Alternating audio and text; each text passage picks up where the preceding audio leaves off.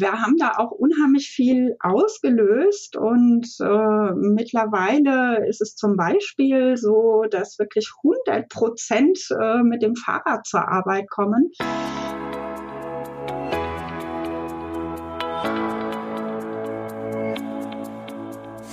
Du bist Fahrradhändler oder arbeitest in der Fahrradbranche?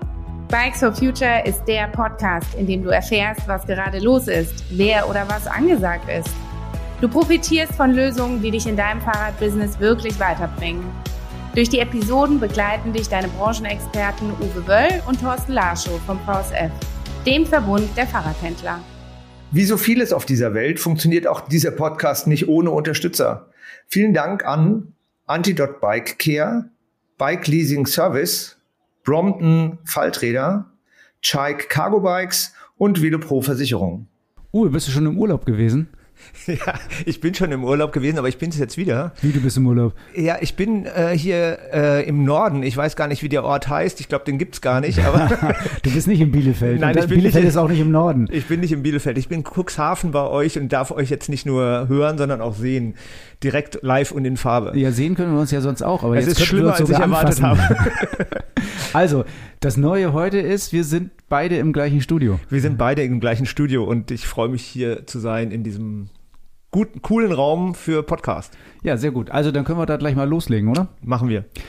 Letztes Mal hatten wir ein bisschen darüber berichtet, dass wir das für wichtig erachten, dass das Schaufenster zum Beispiel sauber ist, dass das Schaufenster sauber sein muss, damit es Leute in den Laden zieht. Aber ich glaube, insgesamt muss der Laden auch sauber, sauber arbeiten, oder? Äh, das halte ich eigentlich für eine Selbstverständlichkeit. Mindestens wir im VSF halten das äh, für eine Selbstverständlichkeit. Das ist ein bisschen unsere DNA. Wir kommen ja aus der Umweltbewegung und aus der, äh, ja, aus den 80er, 90er Jahren, äh, wo es um Umweltfragen ging. Und ähm, von daher ist das, denke ich, für die meisten Betriebe Selbstverständlich. Die Umweltbewegung, die Öko-Bewegung der 80er, das sind ja die Stricksocken tragenden Sandalenläufer, oder? Ja, ja, ich glaube, wir haben wirklich äh, 20 Jahre versucht, dieses Image abzulegen, aber gleichzeitig hat uns die Nachhaltigkeitsbewegung, die Fridays for Future Bewegung eingeholt. Äh, und ähm, jetzt wollen wir genau an der Stelle anpacken und weitermachen, aber anders als vielleicht früher. In modern. In modern. Also Thema heute ist Nachhaltigkeit. Thema ist Nachhaltigkeit. Okay, dann erzähl doch mal ein bisschen was dazu. Wie sind wir dazu gekommen? Was, äh, wie kommen wir da drauf? Also tatsächlich hat die ähm, Fridays for Future Bewegung dafür gesorgt, dass wir vor vier Jahren, meine ich, eine Mitgliederversammlung gemacht haben, die sich hauptsächlich, also die sich im Schwerpunkt um das Thema Nachhaltigkeit gekümmert hat. Also wir hatten äh, Podiumsgäste darum, wir hatten ähm, Workshops darüber. Wir haben also sozusagen im Schwerpunkt an diesem Thema Nachhaltigkeit gearbeitet. Und ähm, einer dieser Workshops war auch, wie kriegen wir die Fachgeschäfte nachhaltiger als jetzt? Und da haben wir äh, mit, ich glaube, 30, 40 Menschen zusammengearbeitet und haben ähm, ja Kriterien äh, uns angeschaut, haben gewichtet und haben geguckt, dass wir, wie können wir das in Zukunft machen. Wo du gerade Fridays for Future erwähnst, die haben heute fünfjähriges bestehen, Geburtstag. Ist das so? Ja, tatsächlich. Willst du mal ein Lied singen oder? Nein, das, das wollt ihr alle nicht hören. ja, genau. Da, also ich kann mich gut an die Mitgliederversammlung erinnern und ähm, wir hatten auch hatten auch Gäste dazu, ne? Ja, wir hatten, ähm, also die sehr nah sind, die nah an uns dran sind, aber wir hatten, glaube ich, von Friday for Future hatten wir auch die Luisa Neubauer eingeladen. Die konnte aber leider nicht, der hat kurzfristig abgesagt und dann kam der Kollege aus Leipzig, der, der aus dem Ort dazu und hat uns ein bisschen die, den, Kopf, den, den, Kopf, den Kopf gewaschen. Ja, genau, kann man genau. so aussehen, genau. genau. Was war denn jetzt die genaue Kritik von dem jungen Mann in Leipzig? Naja, ich glaube, die Kritik bezog sich einfach über den Verbrauch von Ressourcen, über die Produktion von Fahrrädern und bei dem Verkauf von Fahrrädern wird ja auch fast verkauft, also die Menge an Fahrrädern. Aber ich glaube, es ging ihm eher darum, wir sollen uns nicht auf, ausruhen darauf, dass wir nur Fahrräder verkaufen und dann alles gut ist. Ja, das ist ja auch im Prinzip nicht. Also, na klar, also ich fühle mich ja schon auf der richtigen, auf der guten Seite, Verkehrswende, Klimaschutz vorantreiben durch den Verkauf von Fahrrädern. Aber ich muss natürlich sehen, dass ich da auch meine Ressourcen schon und die Nachhaltigkeitsziele ins Auge nehmen, oder? Das müssen wir sowieso. Ich glaube, das wird eine Zukunftsaufgabe sein. Und da glaube ich ganz stark daran, dass alle die im Vorteil sind, die damit früh anfangen. Also es gibt ja ein paar Beispiele. Ein, ein gutes Beispiel ist, dass äh, es gibt ja so eine ESG-Verordnung oder zumindest eine Prüfung der Banken darüber, ähm, wann werden Kredite vergeben und dass Nachhaltigkeitskriterien in Zukunft eine Rolle spielen und jetzt auch schon. Äh, also müssen wir vielleicht wird. mal erklären, ESG ist das ähm, ähm, die Bankprüfung, die sich auf die Nachhaltigkeit von Unternehmen bezieht. Ne? Und da so muss man genau. tatsächlich, wenn man einen guten Kredit haben will, mittlerweile ähm, abliefern. Ja, ich glaube, das fängt genauso wie äh, bei allen anderen Kriterien auch erstmal bei großen Betrieben an, aber es wird dann durchgereicht später auch auf die kleineren mittelständischen Betriebe und das heißt, das ist zu erwarten. Also ich glaube, das ist schon angekommen bei den äh, kleinen und mittel. Also bei den KMUs ist es schon angekommen. Ah. Wenn die Kreditvergabe äh, also ein bisschen auf der Kippe steht, dann kommen ESG-Kriterien auf jeden Fall schon mit, mit auf die Bewertungsskala. Da weißt du wie immer mehr als ich. Aber da, sag mal jetzt, ich als Fachhändler, wenn ich das jetzt mal, was habe ich denn nun eigentlich wirklich davon? Klar, also äh, noch mehr Umweltschützen als dadurch, dass ich mein Geschäft betreibe, ist ja klar, aber wofür soll sich das noch positiv auswirken? Was hast du da für eine Idee? Fangen wir mal ganz simpel bei dem an, was äh, gerne bewegt, Geld sparen. Ja, also wenn man, wenn man, wenn wir uns um Energie und äh, Wärme und sowas kümmern als äh, als ein Kriterium, dann ähm, geht es natürlich auch darum, Geld zu sparen in Zukunft, indem man weniger Strom verbraucht und weniger äh, Gas oder was auch immer äh, die Energiequelle ist.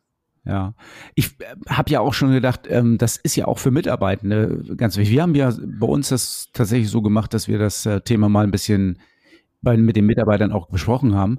Und diese Nachhaltig Nachhaltigkeitsziele sind ja vielfältig. Da ist ja, da ist, sind ja auch so Sachen bei wie Entwicklung von Menschen und sowas. Und wir haben hier im Nachbarhaus Handwerker gehabt. Die haben sich dermaßen angemotzt und Beleidigungen den ganzen Tag um die Ohren gehauen und geschrien. Da habe ich gedacht, das ist, also in so einer Firma willst du doch nicht arbeiten. Und ich ta tatsächlich habe ich mir gedacht, diese, diesen Handwerksbetrieb werde ich nicht wieder buchen. Ja, vielleicht gibt es ja Menschen, die genau dort arbeiten wollen, damit sie sich anschreien können. Aber ich glaube, dass das eher die Ausnahme ist. Ich habe auch ein gutes Beispiel. Ähm, wir haben hier in Marburg gerade ähm, ein Verkehrsprojekt, das nennt sich Move 35 und es geht sozusagen um die Verkehrswende in Marburg. Ähm, das Projekt ist sozusagen schon entschieden, ist durch den durch die Stadtversammlung entschieden worden, aber es regt sich halt enormer Widerstand, insbesondere bei der IHK, aber auch bei dem ortsansässigen Besitzer des Kaufhauses. Und der äh, ähm, macht jetzt Unterschriftensammlung gegen dieses Verkehrswendeprojekt vor seiner Haustür, weil er sagt, ohne Parkplätze ähm, kann er nicht überleben. Also Parkplätze müssen sein, auch wenn er einen Parkplatz direkt unter seinem Kaufhaus hat. Ich sage nur für mich, wenn der sich so positioniert und so öffentlich Haltung zeigt, was ja sein gutes Recht ist, verliert er mich als Kunden. Also ich habe da keine Lust mehr einzukaufen, wer so gegen, äh, also so fahrradfeindlich ist, ja, das, weil das, was dort beschrieben steht, ist eigentlich Fahrradförderung und das ist ja total in unserem Interesse. Ja, da ist er ja nicht alleine. Die ganze IHK oder ganz viele IHKs stellen sich ja tatsächlich gegen die äh, nachhaltige Strukturierung der Mobilität. Also von daher, es gibt ähm, eine IHK, die hat ähm, Parkraumschutzgebiet ausgerufen. Was du davon gehört hast. Ja, mit, dem gleichen, mit dem gleichen grünen äh, Verkehrsschild wie Naturschutzgebiet haben die Parkraumschutzgebiete äh, ausgerufen. Das ist natürlich so ein Beispiel, wie es überhaupt nicht laufen soll, aber IHK ist ja eher auch rückwärtsgewandt und hat nicht viele Nachhaltigkeitsziele im Visier, glaube ich. Das sind sie nicht alle, aber es gibt da nicht so viele Ansprechpartner, mit denen man, mit denen man offen und, sag ich mal, auch wirklich zukunftsorientierter sprechen kann. Meinst du denn, dass Kunden in Zukunft ihre Kaufentscheidung davon abhängig machen, wie nachhaltig sich ein Betrieb darstellt oder auch ähm, gestaltet? Ja, bin ich sehr überzeugt von, dass solche Kriterien eine Rolle spielen, insbesondere natürlich bei dem stationären Fachhandel, bei den hochqualifizierten äh, Fachhändlern, bei den qualitätsorientierten Fachhändlern wird das eine Rolle spielen. Bin ich sehr überzeugt. Das würde ja auch heißen, dass jetzt so ein Hersteller wie Riese Müller, der auf Mehrweg, Mehrwegverpackung statt Einweg setzt, dann noch mehr Zulauf von der Klientel hat, die sagt, okay, ähm, Finde ich super. Ähm, ich kaufe mir eher ein Riso Müller als ein anderes. Naja, jetzt ist natürlich die Frage auch immer, welche Zielgruppen hat man? Und ähm, bei Riso Müller wird es ja auch immer breiter. Wenn man irgendwie, sage ich jetzt mal, wirklich sechsstelligen, sechsstelliger Zahl Fahrräder verkauft, hat man nicht mehr nur eine äh, Bevölkerungsschicht oder ähm, Zielgruppe, sondern hat, spricht man mehrere an. Aber ich glaube ganz grundsätzlich ist das ja immer ein weiterer Pluspunkt, wenn man Nachhaltigkeitskriterien erfüllt und davon auch sprechen kann und darüber auch berichten kann. Und je plausibler das ist und je nachweisbarer das ist, umso besser die Argumente natürlich und das überzeugt Kunden. Ich als Fahrradhändler, ich muss mich ja jetzt mal fragen, ganz praktisch, was mache ich denn? Also wie kriege ich das dargestellt, dass meine Kunden wissen, ich bin der Nachhaltigkeit, Nachhaltigkeitshero, ich mache schon, ich bin in Action, ich bin auf dem Weg, ich erhalte mich an Sachen und bin da ganz gut. Wie kriege ich das nach außen dargestellt? Du startest mit der Grundlagenschulung. Wir bieten ja diese VSF Alright Grundlagenschulung zur Nachhaltigkeit an. Und dann, ähm, wenn du dich auf den Weg gemacht hast, wirst du zertifizierst und das Zertifikat zeigst du nach außen. So, das ist, glaube ich, der Nachweis. Das funktioniert bei den Produkten, es funktioniert bei der Werkstatt und deswegen haben wir es auch für die Nachhaltigkeit installiert. Okay, wir haben also eine VSF-Schulung für Nachhaltigkeit, so um dann nachher so ähm, Nachhaltigkeitssiegel zu kriegen. Ähm, wen können wir da mal fragen? Wer kann da ein bisschen was drüber erzählen? Das ist bei uns Sabine und deswegen haben wir sie auch eingeladen. Jetzt bei uns im Studio Sabine und Sabine ist beim VSF zuständig für die Organisation der Nachhaltigkeitsschulung, der Grundlagenschulung Nachhaltigkeit. Sabine, sehr schön, dass du dir Zeit genommen hast und bei uns bist. Vielleicht kannst du mal ganz kurz erklären, was du beim VSF machst und äh, wer du bist. Ich kenne dich, Uwe kennt dich, aber unsere Zuhörerinnen und Zuhörer vielleicht noch nicht. Ja, hallo, schön, dass ich da bin. Danke für die Einladung. Ich bin innerhalb vom VSF zuständig für die Nachhaltigkeit ganz allgemein, im, Spezie äh, im Speziellen äh, betreue ich die Betriebe bei uns, also unsere Mitgliedsbetriebe, die sich mit ihrem Betrieb nachhaltig zertifizieren lassen wollen. Das heißt also, es gibt so richtig so ein Siegel, das ich mir ähm, dann auf die Homepage pappen kann oder wie funktioniert das? Richtig, es gibt ein Siegel vom VSF, also ein All-Right-Siegel. Das kennen wir ja schon aus der Werkstatt seit einigen Jahren. Das haben wir jetzt ähm, übertragen auf, ähm, ja, auf eine nachhaltige Geschäftsstrategie. das heißt konkret, ein Betrieb, der naja, also dem es wichtig ist, zukunftsfähig zu bleiben und in dieser großen Debatte Nachhaltigkeit, ähm, Klimaverantwortung tätig zu werden und das auch nach außen zu tragen. Ähm, der kommt zu uns, sagt, ähm, ich möchte gerne zum einen mal schauen, wo ich stehe, also was ich schon mache, und zum anderen möchte ich mich auch in, in diese Richtung weiterentwickeln und den Betrieb betreuen wir, also mit dem gehen wir ein Audit durch und am Ende steht eben diese VSF Zertifizierung zum nachhaltigen Fachgeschäft. Okay, also ich kenne ja das ähm, Allright-Siegel aus der Werkstatt und da habe ich festgestellt, ähm, die Kunden interessiert das mehr oder weniger, aber wenn ich das schaffe, diesen Prozess zu durchlaufen, verbessere ich in jedem Fall immer meine Werkstattleistung dramatisch sogar. Ist das so eine ähnliche Idee bei dem Nachhaltigkeitssiegel? Verbessern tut man, glaube ich, die, die ganzen Abläufe innerhalb des Betriebes. Also ähm, es sind verschiedene Bereiche. Also zum einen geht es natürlich um, um Energieeffizienz. Also ich gucke mir erstmal an, wie viel verbrauche ich überhaupt, ähm, wo sind ähm, die Gaps, sage ich mal, wo ich, wo ich auch ansetzen kann, wie schaffe ich es, weniger Energie zu verbrauchen. Natürlich zeigt sich das dann nach, nachher auch äh, monetär. Also ich, ich habe weniger Verbrauch und muss weniger bezahlen. Das Gleiche ist im Bereich Abfall. Also was fällt bei mir an? Wie kann ich mit dem Abfall umgehen? Wie kann ich ihn aber auch eben gut in einen Recyclingprozess überführen? Also im ersten Fokus würde ich sagen, steht wirklich das Bestreben und die, das Bedürfnis Richtung Nachhaltigkeit zu arbeiten was wir schon beobachten, dass Betriebe, die diese Zertifizierung machen, auch sagen, hm, ich habe jetzt zum ersten Mal auch hingeguckt, wie ich mit meinen Mitarbeitenden umgehe. Was tue ich für die schon? Aber was wünschen die sich auch und wie kann ich hier noch viel besser arbeiten? Wie kann ich die viel zufriedener machen und auch dieses Teamgefühl stärken? Also das ist jetzt nur ein kleiner, ja, ein kleiner Einblick, aber es gibt ja verschiedene Bereiche wo dieses Audit ansetzt. Okay, ich habe das jetzt, ähm, du hast jetzt so drei Ziele aufgelistet quasi. Das eine mal war äh, Energieverbrauch, das andere war Entsorgung und ähm, auch Entwicklung von Mitarbeitenden. Ähm, wo habt ihr denn die Ziele her? Also wonach richtet sich das, was der VSF sich da, hat sich der VSF die Ziele ausgedacht oder um was geht's da eigentlich ganz genau? Kannst du das ein bisschen erklären? Mm, wir haben uns in der Entwicklung dieses Siegels stark auf ähm, bestehende Zertifizierungsmethoden orientiert. Umweltmanagement, es gibt Qualitätsmanagement, äh, Standards, die wir dann benutzt haben und das aber runtergebrochen haben auf ganz, ganz konkret auf den Fahrradhandel. Und was immer mitläuft, sind ähm, die 17 Ziele der nachhaltigen Entwicklung der Vereinten Nationen, die ja als Grundlage für sämtliche Nachhaltigkeitsbemühungen gelten. Das sind so die Standards, auf die wir uns beziehen.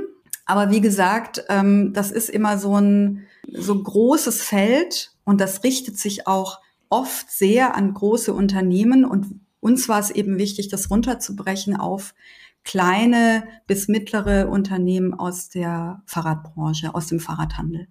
Okay, ich, die 17 Nachhaltigkeitsziele kenne ich. Ähm, das ist natürlich echt ein äh, Riesenhaufen und äh, eine Riesenaufgabe, da ähm, ranzugehen. Und ihr habt das ein bisschen runtergebrochen, damit mir als Fachhändler das ein bisschen leichter fällt. Habe ich das so richtig zusammengefasst?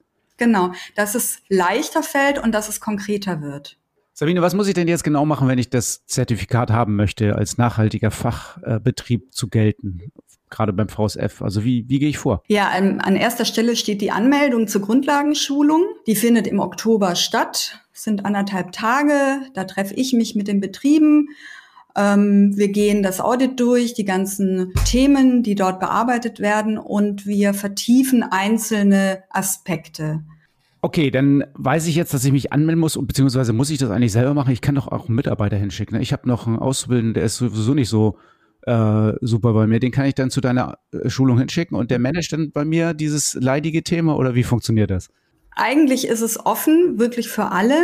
Also meine Empfehlung wäre, zwei Leute zu schicken, also zumindest ab einer gewissen Größe ähm, des Betriebes sind zwei Leute gut. Einfach damit die beiden nachher schon ein Team sind, wenn sie in den Betrieb zurückkommen und ähm, die Sachen umsetzen sollen, die sie gelernt haben oder die eben zu dem Audit gehören. Du hast jetzt gerade schon gesagt, leidiges Thema. Ich glaube, das stimmt manchmal. Also man ist eben auch die Person, die sagt, du hör, hör mal, wir haben doch das und das besprochen. Das soll doch jetzt so und so laufen. Ähm, ich glaube, das ist für eine Person manchmal ein bisschen ähm, schwierig. Deswegen ist es schön, wenn Betriebe zwei Leute schicken, aber das ist natürlich kein Muss. Und ob jetzt jemand aus der Geschäftsführung kommt oder jemand aus dem Verkauf oder aus der Werkstatt, ist eigentlich egal. In allen Bereichen macht es Sinn. Aber ich höre schon raus, also wenn die wieder zurückkommen, dann müssen die auf jeden Fall durchsetzungsstark und willensstark sein und auch wahrscheinlich ähm, sich ein paar Sachen anhören von den anderen Mitarbeitenden, oder? Ja, durchsetzungsstark ja, aber das Beste wäre eigentlich, wenn die in den Betrieb zurückgehen und dann das, was sie gelernt haben und was ähm, ja zu dem Audit dazugehört, im Team weitertragen und dann wirklich das ganze Team an dieser Sache arbeitet.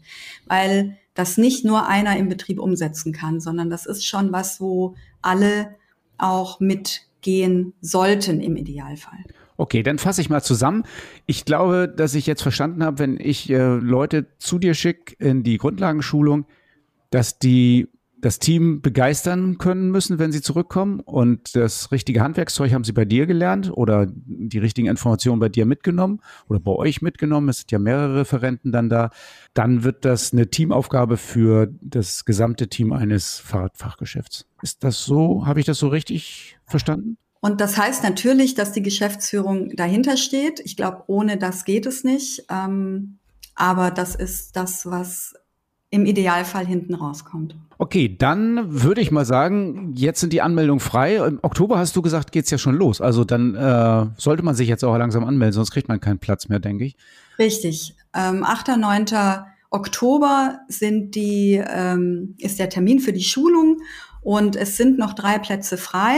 Okay, nur drei Plätze. Also, wenn ihr den Podcast hört, wenn du jetzt zuhörst, dann äh, mach ihn sofort aus, geh sofort ins Internet genau. und buch dir den, den letzten verbleibenden Platz. Vielleicht hörst du ja nicht als Erster. Ja, Anmeldung auf vsf.de Nachhaltigkeit. Und los geht's. Ja, dann würden wir uns im Oktober sehen, ja.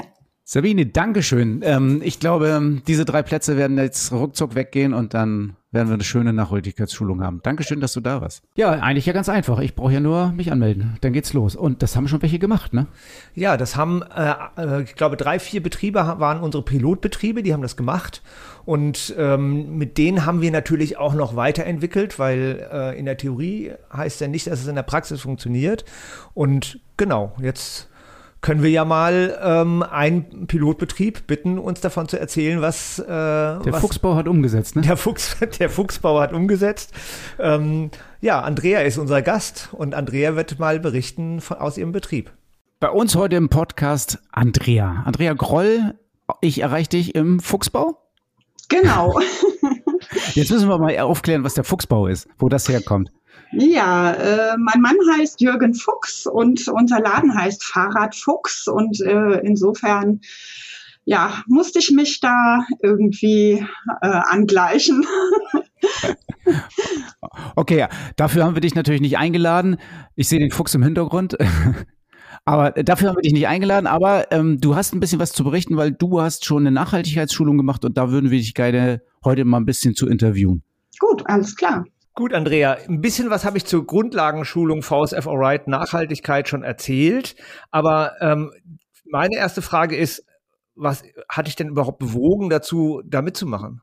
Also ähm, irgendwie Nachhaltigkeit, das Thema hat uns schon sehr, sehr lange umgetrieben. Ähm, als ich gehört habe, der VSF äh, bietet da ein, eine Zertifizierung äh, für an, habe ich gedacht, oh, äh, müsste eigentlich super leicht für uns sein, weil wir haben das so inne, ähm, das machen auf jeden Fall mit und ähm, das hilft uns irgendwie das Thema auch weiter nach außen zu tragen.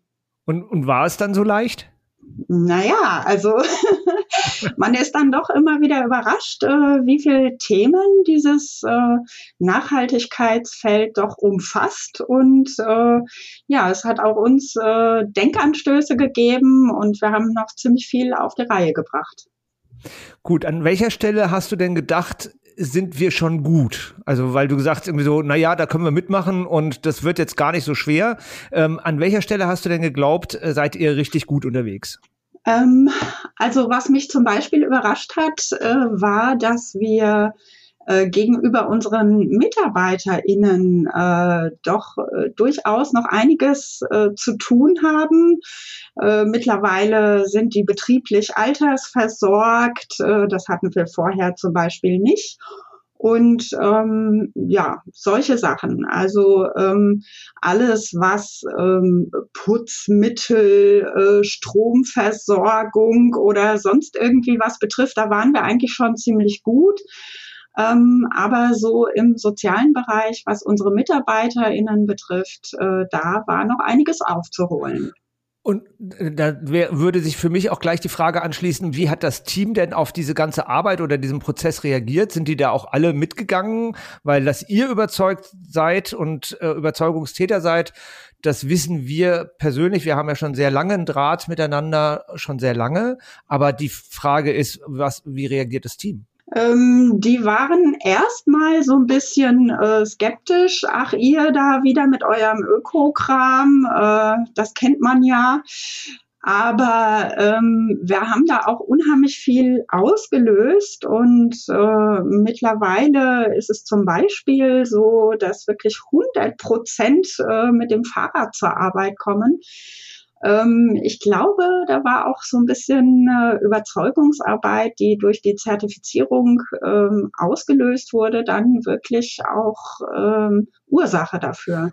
Also ich kenne euch ja auch so ein bisschen länger schon und ich hätte gedacht, das macht ihr wirklich mit Links, aber ich finde das total spannend, dass du erzählst, ihr habt so ein paar Felder gefunden, an denen ihr weiterarbeiten konntet und die auch dann die Mitarbeiter überzeugen. Also du meinst, wenn ich das richtig verstanden habe, schon, dass es ein Weg ist, auf dem man eine Menge lernt und äh, erarbeitet, oder? Auf jeden Fall. Also ähm, es bringt auch das Team ähm, wirklich miteinander äh, voran und ähm, ja, es führt natürlich auch so ein bisschen dazu, ähm, dass wir uns dann alle irgendwie so ein bisschen angleichen und ähm, vielleicht genau bei dem Thema dann einander so ein bisschen besser zugehört haben oder uns alle auch auf den gleichen Stand gebracht haben. Jetzt hast du gesagt, ähm, dass Fahren mit dem Fahrrad zur Arbeit war jetzt ein Aspekt. Die Altersvorsorge dein, deiner MitarbeiterInnen war, war ein, ein äh, Faktor. Kannst du noch zwei, drei Sachen sagen, die dann auf dem Weg passiert sind und wo du sagst irgendwie so, ja, ähm, das hat dieser Prozess mit ausgelöst? Gab es bei euch selber auch welche äh, so, so, Schritte, die, die da ausgelöst wurden? Also zum Beispiel ähm, hat uns das Zertifikat dann auch geholfen, dass wir uns einfach einigen konnten, äh, wenn wir irgendwie was Neues einführen, dass wir uns da gemeinsam Gedanken drüber machen. Ähm, ein Beispiel war irgendwie äh, die, die Putzmittel, die wir benutzen. Da, konnten, da hatten wir immer Diskussionen, gerade mit den WerkstattmitarbeiterInnen.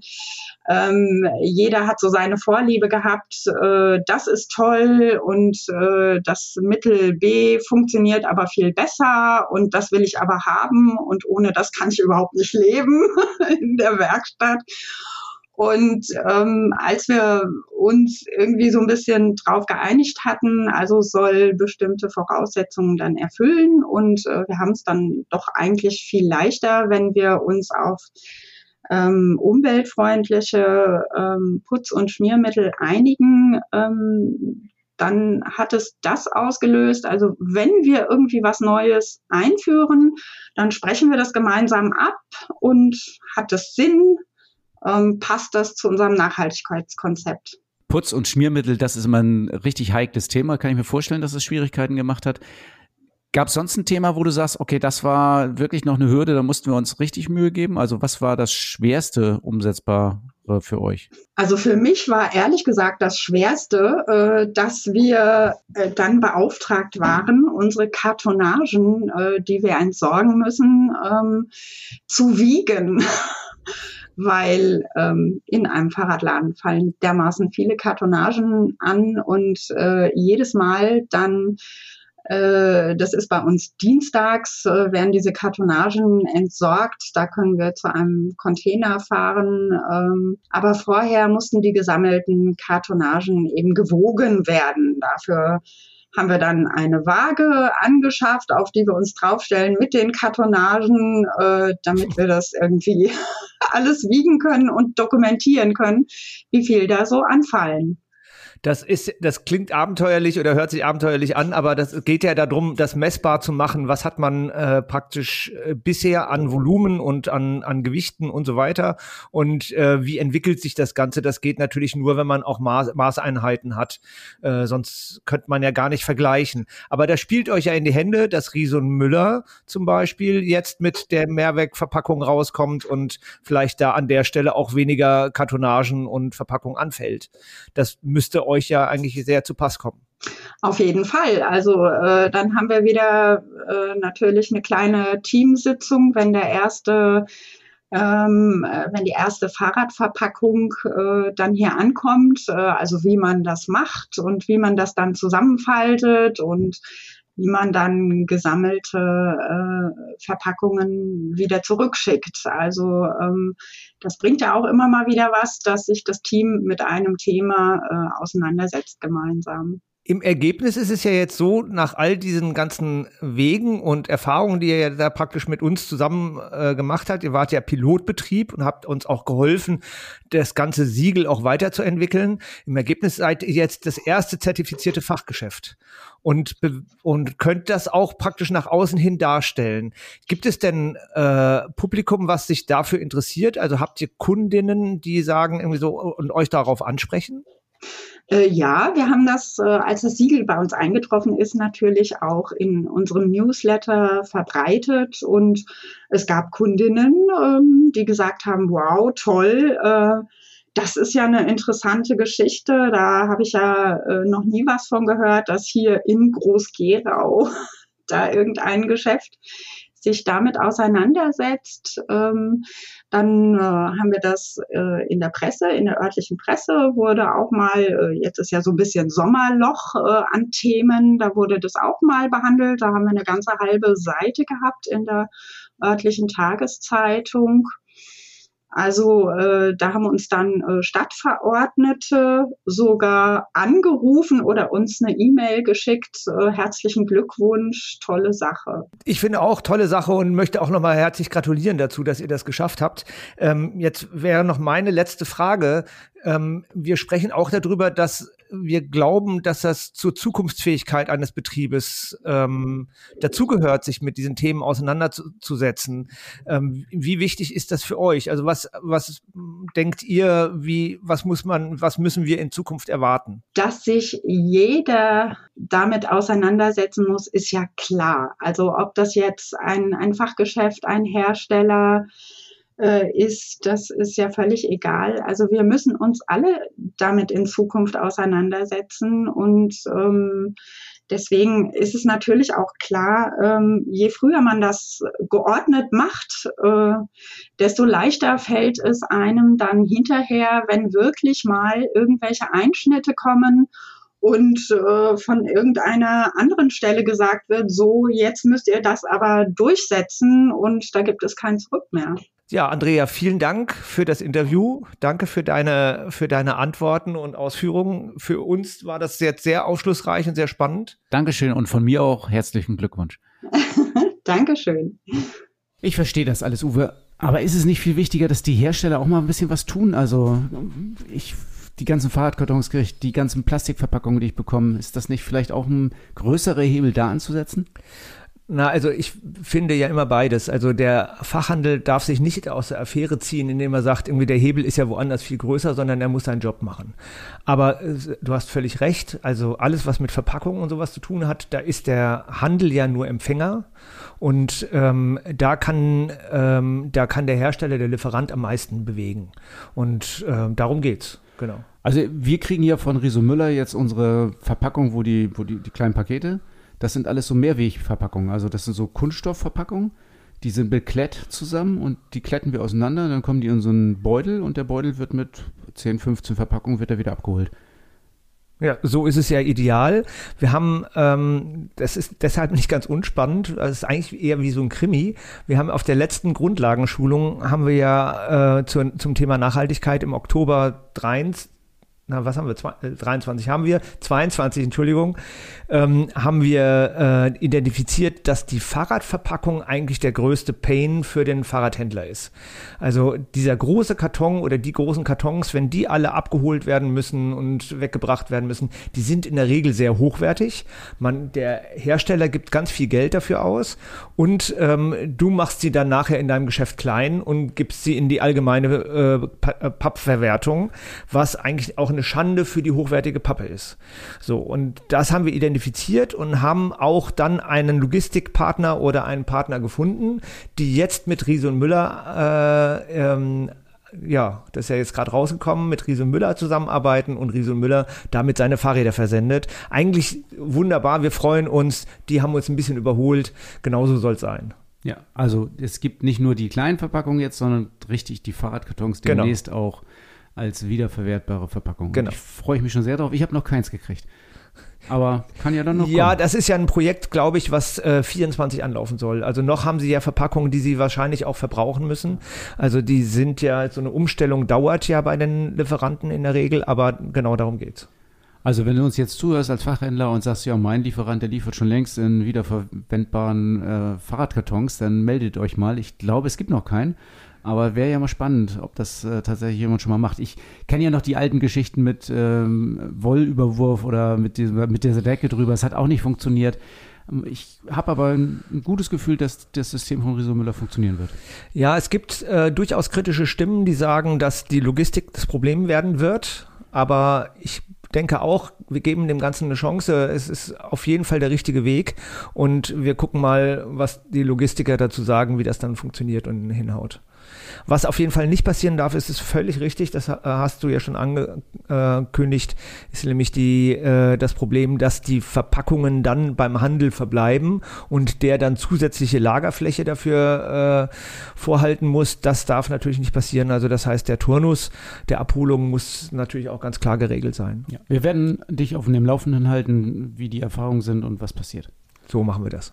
Auf Herstellerseite gibt es ja auch noch andere Unternehmen, die vorangehen. Also Schwalbe ist mir da noch so im Kopf. Also die sind ja schon immer äh, ziemlich gut aufgestellt gewesen und jetzt mit ihrem äh, Reifenrecycle und ihrem neuen ähm, Green Marathon ja, ich glaube, Schwalbe ist viel länger daran, äh, äh, ähm, nachhaltig zu wirtschaften, als das jetzt aktuell man das meint vielleicht. Also ich ähm, erinnere mich, dass Frank Bohle schon vor über 10, 12 Jahren an dem Thema Cradle to Cradle dran war und äh, sich dafür interessiert hat.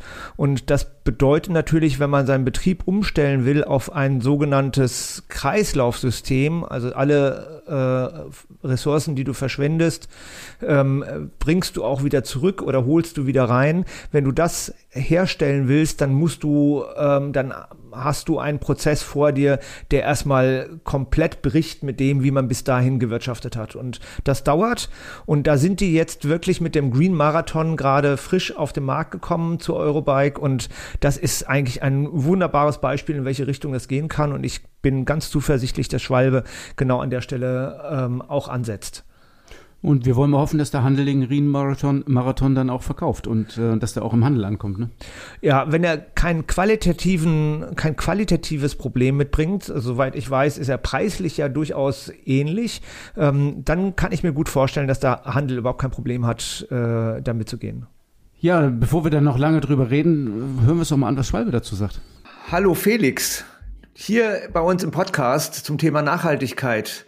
Ähm, vielleicht stellst du dich und die, dein, deinen Job bei der Firma Schwalbe mal kurz vor. Ja, hi zusammen. Vielen lieben Dank, dass ich äh, hier sein darf. Mein Name ist Felix Jahn. Ich leite die sogenannte Corporate Social Responsibility Abteilung bei Schwalbe. Das heißt, ich bin hauptverantwortlich für die unternehmerische Verantwortung bei uns. Wir sind ein Team aus fünf Leuten insgesamt und behandeln die verschiedensten Themen sprich wirklich von Produktnachhaltigkeit hin zu Lieferkettentransparenz, Compliance, natürlich aber auch Recycling und vor allem auch das, wie wir unsere Mitarbeitenden fördern, wie wir gute Standards in unserer Lieferkette umsetzen das heißt, es sind viele verschiedene Themen, die zusammenlaufen. Wenn du sagst fünf Menschen, die bei euch da an dem Thema arbeiten, dann ist das ja viel mehr, als ich das aus anderen Betrieben kenne und auch an, aus anderen Industriebetrieben. Das ist ja ein bisschen auch ein Zeichen, wie ernst ihr das nimmt, nehmt, das Thema. Absolut. CSR spielt bei uns eine zentrale Rolle im Unternehmen. Aus dem einfachen Grund, dass wir denken, dass wenn wir Produkte für eine klimafreundliche Mobilität anbieten, dass wir entsprechend auch so verantwortlich wie möglich handeln müssen. Sonst werden wir nicht authentisch und wir werden auch nicht wirklich glaubwürdig. Und deswegen versuchen wir immer das Thema so allumfassend wie nur möglich anzugehen. Jetzt habe ich ja in Erinnerung, ich meine, es muss 2014 gewesen sein, da hat Frank Bohle schon über Cradle to Cradle gesprochen. Also es war sehr früh. Äh, dauert das immer so lange, bis man dann wirklich in die Umsetzung gekommen ist? Oder was war der Teil des Prozesses? Und vielleicht erklärst du auch ganz kurz, was Cradle to Cradle bedeutet. Äh, wir haben mit dem Cradle to Cradle Prinzip 2013 begonnen äh, zu arbeiten. Dadurch, da, damals kam es äh, zu einer Begegnung zwischen Professor Dr. Braungart, dem Erfinder des Cradle-to-Cradle-Prinzips, und ähm, unserem CEO Frank Bohle. Cradle-to-Cradle, so gesehen, ähm, besagt, dass Produkte jeweils in zwei verschiedenen Kreisläufen existieren. Einem biologischen Kreislauf und einem technischen Kreislauf. In einem biologischen Kreislauf beispielsweise habe ich eine Seife, die in einer Fabrik produziert wird. Sie wird genutzt und äh, ist dann so biologisch abbaubar, dass sie wieder praktisch Nahrung für Umwelt gibt, sodass dieselbe neue Seife produziert werden kann. Okay. In diesem Kreislauf existieren unsere Produkte nicht. Wir machen, wie ihr wisst, Fahrradreifen und Fahrradschläuche, die in dem technischen Kreislauf existieren. Hier haben wir die Produktion dieser Produkte. Fahrradfahrende können die Produkte beziehen, sie nutzen sie. Normalerweise bis vor kurzem war es so, wenn das Produkt nicht mehr genutzt werden kann, weil es äh, abgefahren ist, weil es kaputt ist, wie auch immer, ähm, wurde es entsorgt. Das hieß eigentlich immer Verbrennung. Und jetzt findet eben etwas statt, was vorher nicht stattgefunden hat. Und da hat uns das Cradle-to-Cradle-Prinzip geholfen. Es findet die aktive Rücknahme über den Produzenten statt. Das heißt, das Ursprungsmaterial landet wieder äh, in der Produktion. Dort findet die Demontage, in unserem Fall eben ein Recycling statt. Und dadurch erhalten wir wieder technische Nährstoffe, so äh, bezeichnet mhm. das das Cradle-to-Cradle-Prinzip, für die Produktion von demselben hochwertigen, gleichwertigen Produkt. Sprich, kein Downcycling, kein Upcycling, sondern wirklich ein geschlossener Kreislauf, in dem das Produkt sich befindet. Deine Frage war, dauert das immer so lange? Ja. Jein. 2013 haben wir mit dem Cradle-to-Cradle-Prinzip begonnen und 2015, also knapp zwei Jahre später, konnten wir unser Schlauchrecycling vorstellen. Das war da, damals das weltweit erste Schlauchrecycling überhaupt. Warum wir nur in Anführungszeichen zwei Jahre benötigt haben, war, weil ein Schlauch relativ einfach aufgebaut ist. Ich habe zwei Materialien, ein Butylkautschuk und das Ventil. Das Ventil trennen wir vor dem Recyclingverfahren praktisch ab. Das geben wir in ein äh, gesondertes Metallrecycling und dann recyceln wir das Butylmaterial für die Produktion von neuen Schläuchen. Bei Reifen ist es eben bedeutend komplizierter oder komplexer, weil du verschiedene Materialien hast, die zusammengeführt werden müssen und diese erstmal sortenrein zu trennen, das war eine der größten Hürden in der Umsetzung von dem Reifenrecycling. Und deswegen konnten wir es auch erst sieben Jahre später, nein, pardon, neun Jahre später, äh, nach dem ersten Cradle-to-Cradle-Prinzip Workshop, den wir damals hatten, äh, präsentieren. Felix, lass mich mal kurz dazwischen fragen. Ich habe die ganze Zeit darüber nachgedacht. Der Kreislauf, das leuchtet mir ein, der technische Kreislauf, aber der ist ja natürlich nicht perfekt. Du kannst ja nicht alles vom Reifen wiederverwerten. Ähm, schon deswegen nicht, weil Reifenabrieb ja nicht wieder zu euch zurückkommt. Wie doll beeinflusst das diesen Kreislauf? Das hat auf jeden Fall äh, einen riesigen Einfluss auf den Kreislauf per se, weil wir äh, Material so gesehen verlieren, der Abrieb aktuell nicht biologisch abbaubar ist. Sprich, er ist kein Dünger für die Umwelt. Das wäre natürlich etwas, was wir in den nächsten Jahren erreichen möchten. Da sind wir aber noch sehr weit am Anfang der Forschung und Entwicklung.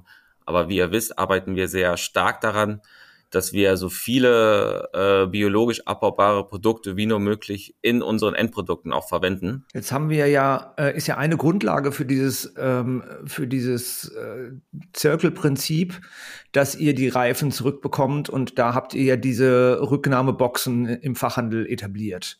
So, da wart ihr einer der ersten. Was denkst du denn, wie die Zukunft im Fachhandel, wir sprechen, haben ja hier einen Fachhandelspodcast, also wie ähm, die Zukunft im Handel aussieht. Haben die zukünftig mehrere Tonnen bei sich am Fahrradladen stehen, um möglichst viele Materialien zu recyceln? Werden andere Hersteller auch diesen Weg gehen? Wie siehst du das aus Schwalbesicht? Das ist schwierig zu sagen. Ich kann nur für uns sagen, dass wir aktuell eine sehr positive Bilanz ziehen können zum Reifenrecycling. Wir haben das System offiziell vorgestellt zur Eurobike 2022, also jetzt knapp 13 Monate her. Wir haben über 1800 partizipierende Fachhändlerinnen und Fachhändler ans System angebunden. Ich glaube, der Fachhandel ist eine sehr effektive Sammelstelle für die Produkte, die auch dort äh, gekauft werden. Wenn man sich einfach nur mal bedenkt, es gibt ja auch, es gibt einige äh, Unternehmen, die sammeln die, ihre Produkte direkt wieder beim Endkonsumenten äh, ein. Dadurch entstehen einfach natürlich sehr, sehr viele Transportemissionen, die wir dadurch einsparen können. Gleichzeitig gibt es einen weiteren Incentive für Fahrradfahrer, FahrradfahrerInnen zum Fachhandel zu gehen. Ich kann nur für uns bilanzieren, dass das eine sehr positive Erfahrung war und auch, dass die Resonanz vom Fachhandel äußerst positiv ist. Felix, jetzt sagst du, die Resonanz vom Fachhandel ist sehr positiv. Vielleicht müssen wir aber trotzdem nochmal darauf eingehen, weil ähm, die eine Zuhörerin oder andere Zuhörer vielleicht nicht genau weiß, um was es hier geht, worüber wir reden. Also ihr habt ein Rücknahmesystem vorgestellt auf der Eurobike 2022, das war ja die mit äh, noch nicht ganz so vielen Besuchern. Vielleicht hat das nicht jeder mitgekriegt mittlerweile. Willst du ganz kurz erzählen, um was es geht, was ihr genau anbietet? Vielleicht nur in ein, zwei Sätzen, damit man weiß, wo man mal nachfragen kann, wenn man mehr darüber wissen will? Ich versuche eine Express-Version eines sehr komplexen Systems euch zu geben. Im Grunde haben wir letztes Jahr das weltweit erste Fahrradreifenrecycling vorstellen können. Es läuft so ab, dass Reifen über den Fachhandel in einer extra dafür konzipierten Box gesammelt werden. Ist diese voll, landet sie bei unserem Recyclingpartner Pyrum Innovations im Saarland. Dort findet das Recycling statt. Dadurch erhalten wir wieder neue Rohstoffe für die Produktion von neuen Schwalbe-Produkten. Äh, den ersten Reifen aus diesem Rezyklat konnten wir auf dieser Eurobike vorstellen. Und für mehr Infos kann man immer auf unserer Webseite unter dem Reiter Recycling äh, mehr Informationen erhalten, vor allem wo die jeweiligen Sammelstellen deutschlandweit verfügbar sind. Okay, und die Box kann ich da auch bestellen und was kostet mich das? Also am besten wendet ihr euch an den jeweiligen Außendienstmitarbeiter von Schwalbe, der für euch zuständig ist. Der gibt euch dann Informationen darüber, wie ihr euch anmelden könnt, was das System auch kostet. Wir stellen insgesamt frei, ob der Händler äh, Kosten für ähm, das Sammeln der Reifen an den Konsumenten weitergeben möchte oder eben nicht. So, Felix, jetzt ist ja das eine, dass der Händler sammelt und äh, Boxen hinten hat und äh, Reifen recycelt. Und das andere ist, ähm, wie gibt es denn eine, gibt es denn schon Kundenresonanz, also Verbraucher, die euch zurückmelden, dass das total toll ist und dass sie auf sowas auch gewartet haben? Oder ähm, seht ihr da Effekte und glaubt ihr daran, dass, der, dass das für den Kunden in der Zwischenzeit relevant ist? Es ist grundsätzlich so, dass wir von der Resonanz oder dem Feedback letztes Jahr und auch dieses Jahr völlig überwältigt worden. Es gab noch nie irgendeine andere Aktion oder ein Produkt von Schwalbe, was jemals so viel äh, Resonanz überhaupt erzeugt hat. Also es gab auch Tageszeitungen, äh, die öffentlich-rechtlichen, äh, die über das System berichtet haben und dadurch haben wir einfach sehr viel positives Feedback erhalten, was nicht nur schön ist, weil es unsere Arbeit bestätigt, sondern vor allem auch zeigt, dass das Thema wirklich absolut relevant ist. Ist ja auch dann ein super Argument, das ist ja die Frage, die wir immer stellen, was hat der Fachhandel davon, wenn er sich im Bereich Nachhaltigkeit aufstellt. Ähm, die Kundenresonanz, die du jetzt beschreibst, ist ja eine, ein wesentliches Argument. Ja, dass die Kunden darauf achten und dass die auch interessiert, wenn sie Ware oder Produkte kaufen.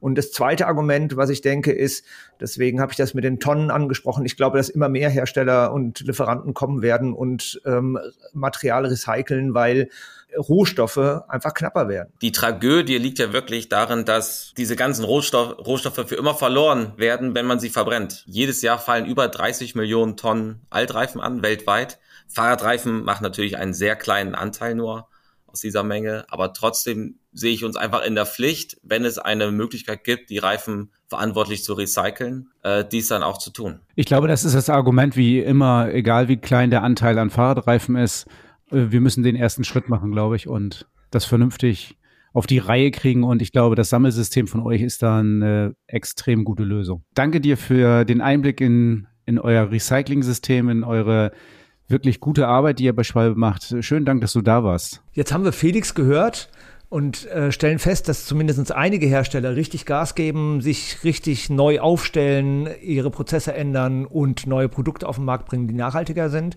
Aber was kann jetzt der Händler konkret tun und was tun wir in unser Top-Case? Pack das mal in dein Top-Case. Thorsten, hast du eine Idee? Fahrradlotto. Was? Fahrradlotto.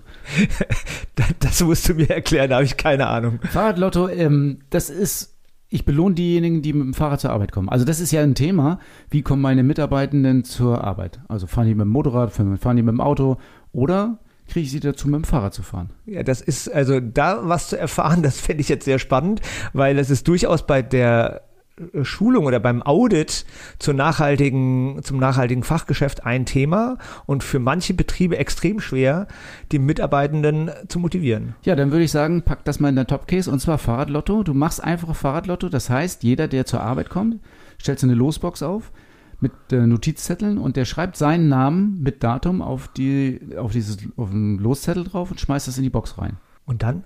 Na, jeden Tag, wo er mit dem Fahrrad kommt, ist ja ein Zettel in dieser Box. Und, und am Monatsende verlost du ein oder zwei oder drei Preise und sagst, den ersten, den ich ziehe, der kriegt 400 Euro. Oder 50 Euro, ist ja ganz egal. Also denk dir was aus. Oder kriegt ein Essen spendiert oder was auch immer. Also ähm, du ziehst einen Loszettel raus und der gewinnt einen Preis. Also 100 Euro, ein Essen oder einen Einkaufsgutschein im Fahrradladen, was auch immer, kannst du ja was ausdenken. Aber es ist doch sehr einfach gemacht, habe ich doch heute noch umgesetzt, oder? Ja, wunderbar. Ich glaube, das ist sehr attraktiv und sehr spannend und vor allen Dingen kann man dann auch gucken, wie wirkungsvoll äh, das ist, also so, so ein Incentive ist dafür, für die Mit Mitarbeitenden äh, damit zu machen. Jetzt müssen wir nochmal einen Werbeblock in eigener Sache machen äh, und zwar unsere Jahrestagung ankündigen die vom 18. bis 21. November in Leipzig stattfindet. Leipzig ist schön. Ja, ja, auch das Hotel ist cool und die letzten Veranstaltungen dort waren wirklich äh, sensationell. Ja, ich hatte viel Spaß. alle hatten viel Spaß, habe ich das Gefühl gehabt. Also da trifft sich die Branche, äh, man trifft alle möglichen Fachhändler, die ganze Fahrradfachhändlerbranche Szene trifft sich da und tauscht sich aus und super Fortbildung, Workshops und und und. Ja, so haben wir das in den letzten Jahren gemacht und äh, die Rückmeldungen waren hervorragend. Plus Party. Plus Party. Also, du findest alle Informationen dazu in den Shownotes. Ähm, Anmeldung ist schon möglich, Programm findest du da. Ähm, geh mal in die Shownotes, guck dir das an. Ja, und wir freuen uns, wenn du kommst äh, und eingeladen bist, nicht nur du als VSF-Händler oder Baiko-Händler, sondern jeder Händler in der Bundesrepublik ist eingeladen. Immer vorwärts. Das erwartet dich beim nächsten Mal. Wenn ich elektrisch fahre, fahre ich ja fast ausschließlich S-Pedelec. Wie ist bei dir, Uwe? Nee, das fahre ich nicht, weil mein Alltagsweg ist ganz viel an Radwegen und da darf ich nicht. Die einen sagen so, die anderen sagen so. ich glaube, ein super Thema für das nächste Mal. S-Pedelecs äh, und die Zulassung auf welchen Straßen auch immer.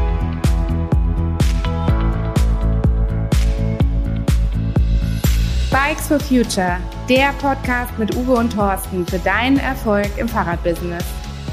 So, Schwalbe ist ja nicht nur ein guter Gesprächspartner, sondern der bietet auch genau die richtige Möglichkeit, äh, sofort in die Umsetzung zu gehen. Und zwar mit dem Green Marathon, dem ersten Fahrradreifen mit geschlossenem Produktkreislauf. Zu 100 Prozent aus Fair Rubber, zu 70 Prozent aus recycelten und erneuerbaren Rohstoffen und um 98 Prozent Schadstoff reduziert. Also hast du wirklich keine Ausreden mehr. Den, La den Reifen musst du auf Lager haben. Also leg dir das Ding hin, 35 Euro im Verkauf, 34,90, 33,90, was auch immer. Also ein gutes Geschäft und ähm, nie war es leichter, in Nachhaltigkeit einzusteigen.